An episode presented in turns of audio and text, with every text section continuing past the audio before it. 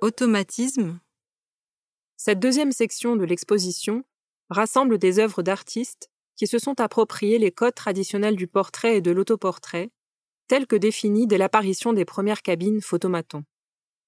Ces dispositifs photographiques automatiques sont installés à Paris à partir de la fin des années 1920.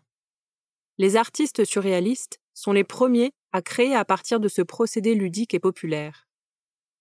Si le photomaton produit des images uniformes, et souvent destinées au contrôle administratif et policier, la cabine devient pour eux un espace de grande liberté et de subversion.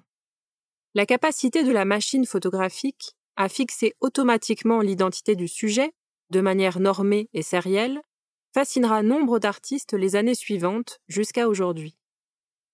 À rebours de la froideur du portrait d'identité, ils répondent par l'humour ou par le détournement de ces codes.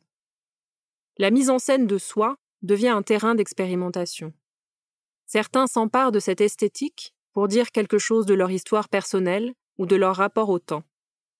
D'autres le détournent afin de révéler les rapports de domination dans la société. La sérialité et l'attrait pour la performance sont au cœur des œuvres présentées dans cette section.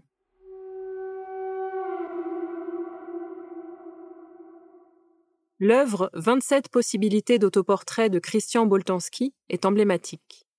L'artiste s'approprie l'esthétique frontale du portrait d'identité pour penser le lien entre les générations, en offrant une représentation troublante de lui-même. Pour réaliser ces 27 possibilités d'autoportrait, il associe des photographies de son visage à différentes périodes de sa vie.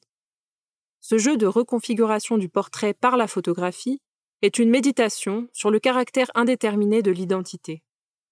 L'aspect rituel de cet acte répété à 27 reprises renforce l'aspect dramatique de l'autoportrait multiple entre passé, présent et futur.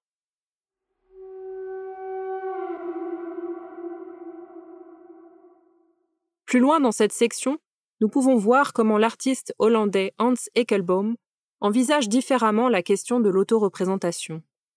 En 1976, il contacte d'anciennes connaissances par l'intermédiaire de son assistant. Chaque personne est interrogée sur ce qu'elle imagine Ekelbaum faire à présent.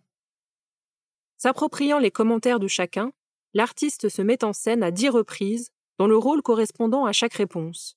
Militant d'extrême gauche, électricien, garde forestier, banquier, etc. La série Identity donne à voir ces avatars fantasmés ainsi que le goût de l'artiste pour la performance.